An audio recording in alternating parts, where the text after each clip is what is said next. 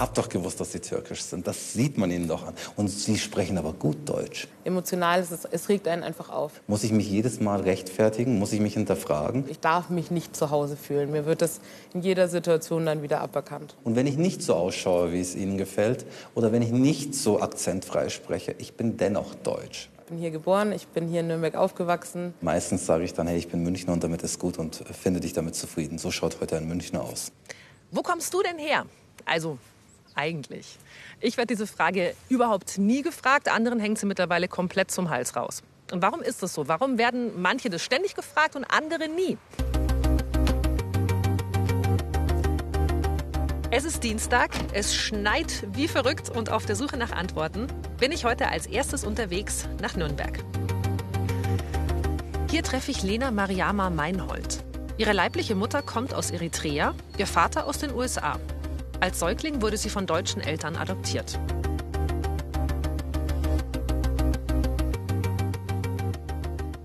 Ja, also ich muss sagen, dass die Frage an sich ja auch wirklich nicht schlimm ist.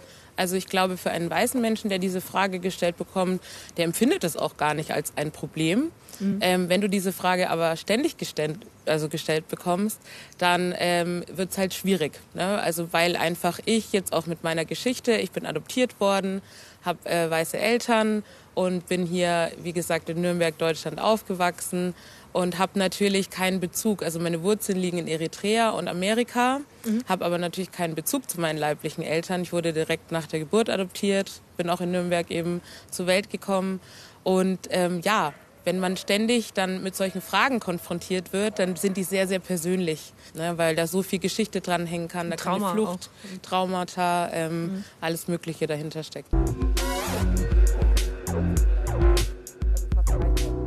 Deine Identität ist ja eine deutsche. Ja. Also du hast eine deutsche Identität. Genau. Und wenn jemand fragt, wo kommst du her? Für mich fühlt sich das so an, dann unterstellt man, da muss es doch eigentlich was ganz anderes geben. Genau. Ne? Und ähm, das wiederum löst bei mir natürlich schon immer auch das Gefühl aus, ja, ich gehöre nicht dazu. Also ich darf nicht deutsch sein, ich darf aber auch nicht, ähm, wenn ich in Eritrea bin, bin ich ja auch nicht aus dem Land, weil mhm. ich nichts äh, davon kenne. Ähm, also ich war auch noch nie dort, aber das ist natürlich auch so ein Punkt. Wenn ich in den Staaten bin, ich weiß nicht mal, wo aus Amerika mein leiblicher Vater kommt. Ähm, das heißt, ich bin in jedem dieser Länder nicht, äh, nicht zu Hause und darf es auch nicht sein, weil mir dann immer etwas abgesprochen wird. Mhm. Und das heißt, man hat so eine, ja, man ist heimatlos quasi. Also, und ähm, das, das macht einen traurig. Jetzt hat Lena eigentlich schon ganz viele wichtige Stichworte genannt, nämlich Präsenz, Sichtbarkeit, Zugehörigkeit, sich als Teil von was fühlen. Das alles hängt zusammen mit Identität.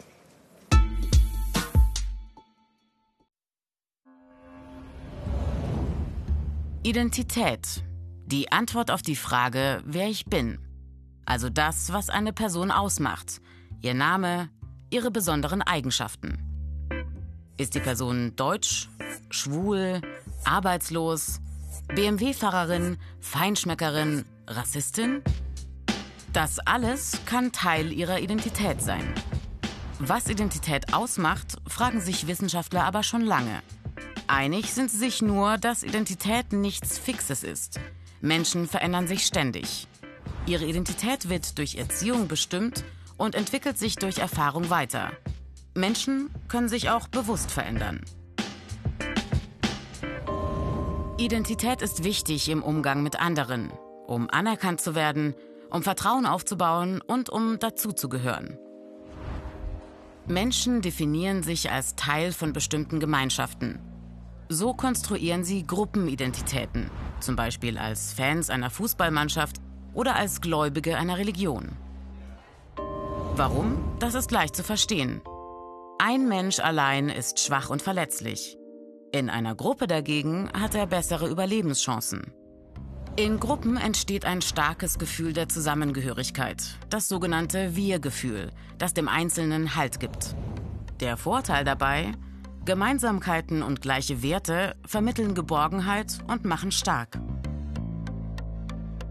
Der Nachteil, so grenzen Gruppen ihre Mitglieder von Nichtmitgliedern ab.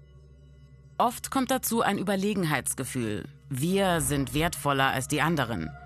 So verwandelt sich Identität. Sie wird zu einem Kampfbegriff, der Diskriminierung und Menschenfeindlichkeit rechtfertigt. Wie wenig Sinn diese Frage heutzutage hat, von wo kommst du denn eigentlich her, das beweist mein nächster Gesprächspartner, zu dem ich jetzt unterwegs bin. Hey. Servus. Hey, servus. Schönen guten Morgen. Es ist Erkan Inan. Der Münchner ist Sohn türkischer Gastarbeiter.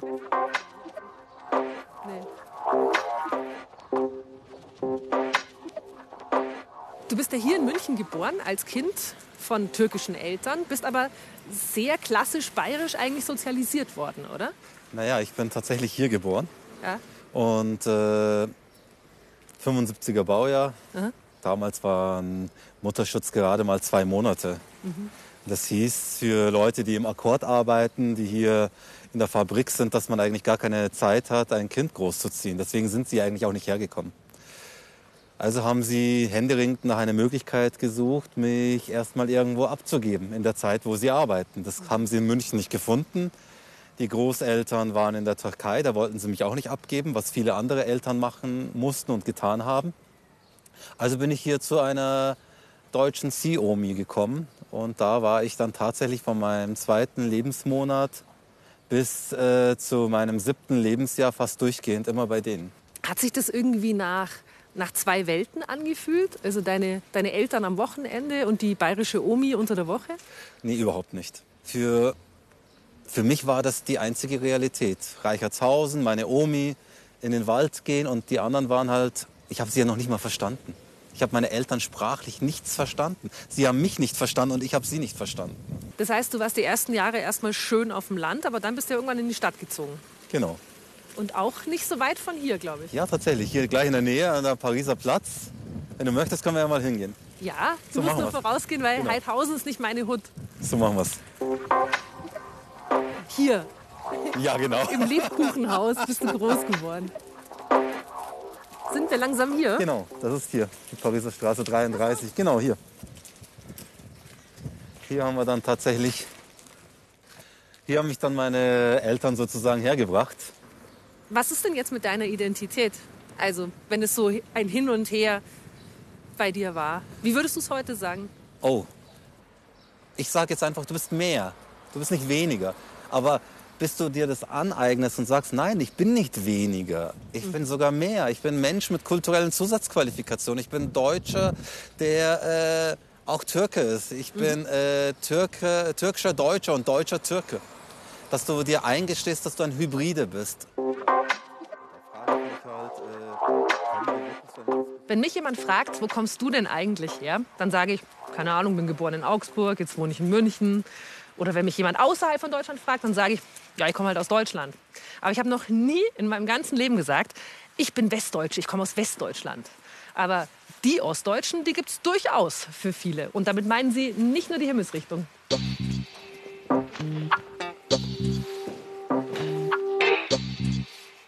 Hallo, ich bin Clara Ehrenwert, ich bin Autorin und Game Designerin und ich wohne hier in Leipzig.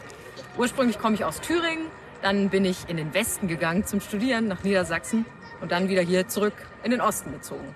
Und dabei ist mir aufgefallen, dass es schon noch eine größere Rolle für mich spielt, dass ich aus Ostdeutschland komme, als ich früher mal dachte. Und ich bin jetzt mit Clara verabredet. Sie ist in Leipzig, ich hier, aber wir können digital miteinander sprechen. Hallo Clara. Hallo. Gibt es jetzt für dich eine ostdeutsche Identität oder nicht? Also ich würde sagen, eine ostdeutsche Identität gibt es genauso wenig wie eine westdeutsche Identität. Aber trotzdem gibt es sicher sowas wie einen, geteilten Erinnerungsraum oder einen Erinnerungsschatz, eine ähnliche Sozialisation vielleicht an manchen Stellen ähm, und bestimmte Dinge, die Ostdeutsche eben bis heute von Westdeutschen unterscheiden. Was ist das denn für ein gemeinsamer Erfahrungsschatz der Ostdeutschen? Naja, zum einen ist es natürlich bei den älteren Leuten die Erinnerung an die Zeit vor 89, also wie war das in dieser Diktatur zu leben. Und dann ist es natürlich ganz zentral alles, was mit 89 und den Jahren danach in Verbindung steht. Also das gesamte Geschehen um die friedliche Revolution, der Kampf für die Bürgerrechte, der Fall der Mauer ähm, und letztendlich dann die Wiedervereinigung, die ja nicht für alle nur positiv war. Ne? Und ich glaube, das ist so eine Erfahrung von Umbruch, die ich jetzt, die damals ein Kind war, gar nicht so nachvollziehen kann, ähm, mhm. die aber auch Westdeutsche, glaube ich, schwer nachvollziehen können. Ne? Dann sage ich ganz vielen lieben Dank für deine Zeit. Ja, danke dir. Packen wir es an. okay, wir haben unseren, ich glaube, wir haben unseren Teil getan. Wer man also ist, welche Identität man hat, was einen ausmacht, zu welcher Gruppe gehört man dazu und wo gehört man nicht dazu, das bestimmen oft andere. Dazu jetzt ein paar Zahlen und Fakten.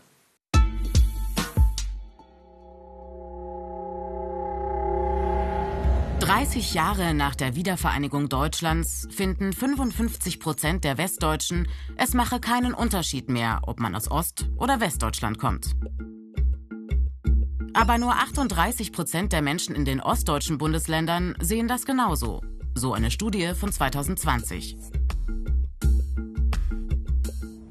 Circa 60 Prozent der Befragten im Osten fühlen sich wie BürgerInnen zweiter Klasse behandelt. Mit der Einheit sei ihnen das westdeutsche System übergestülpt worden und sie müssten sich anpassen.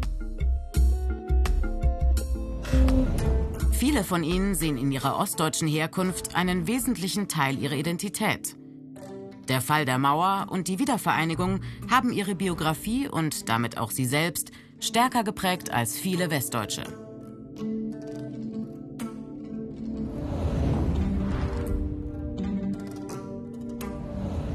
In Deutschland leben ca. 21 Millionen Menschen, die in die Kategorie Migrationshintergrund gesteckt werden.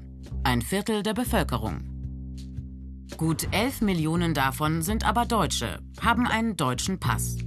Und 6 Millionen Menschen in dieser Gruppe haben überhaupt keine eigene Migrationserfahrung. Sie sind hier geboren. Nach Deutschland zugewandert sind ihre Eltern oder ein Elternteil. Trotzdem prägt die Kategorie Migrationshintergrund auch sie. Denn oft schaut die Mehrheitsgesellschaft nicht auf den Pass, sondern zum Beispiel auf die Hautfarbe oder den Namen. Diese Fremdwahrnehmung blendet aus, dass eine Person einen deutschen Pass hat oder vielleicht sogar einen deutschen Dialekt spricht. Die Folge? Ähnlich wie bei Menschen aus ostdeutschen Bundesländern findet auch ein Großteil der Menschen mit internationaler Geschichte, nämlich 60 Prozent, dass sie als Bürgerinnen zweiter Klasse behandelt werden und nicht als gleichberechtigte Deutsche.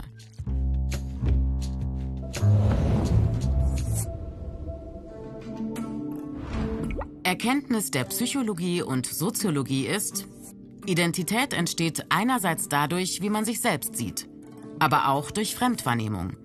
Und da spielen Ausgrenzung und Alltagsrassismus oft eine große Rolle. Fachleute nennen diesen Ausgrenzungsmechanismus Othering. Das kommt vom englischen Wort other für andere oder anders. Die Menschen der Mehrheitsgesellschaft sehen ihre Identität als Norm. Diejenigen, die vermeintlich nicht dazugehören, werden zu anderen erklärt. Ihre Identität wird durch Othering fremdbestimmt. Die sogenannte Mehrheitsgesellschaft in Deutschland sollte langsam mal akzeptieren, dass diese ständige Frage nach dem, wo kommst du denn eigentlich her, alles andere als sensibel ist. Ein Deutschland im 21. Jahrhundert, ein modernes Deutschland, das schaut halt mal anders aus als vor 50 oder 60 Jahren. Und wer hier lebt, der gehört und natürlich auf Augenhöhe mit dazu.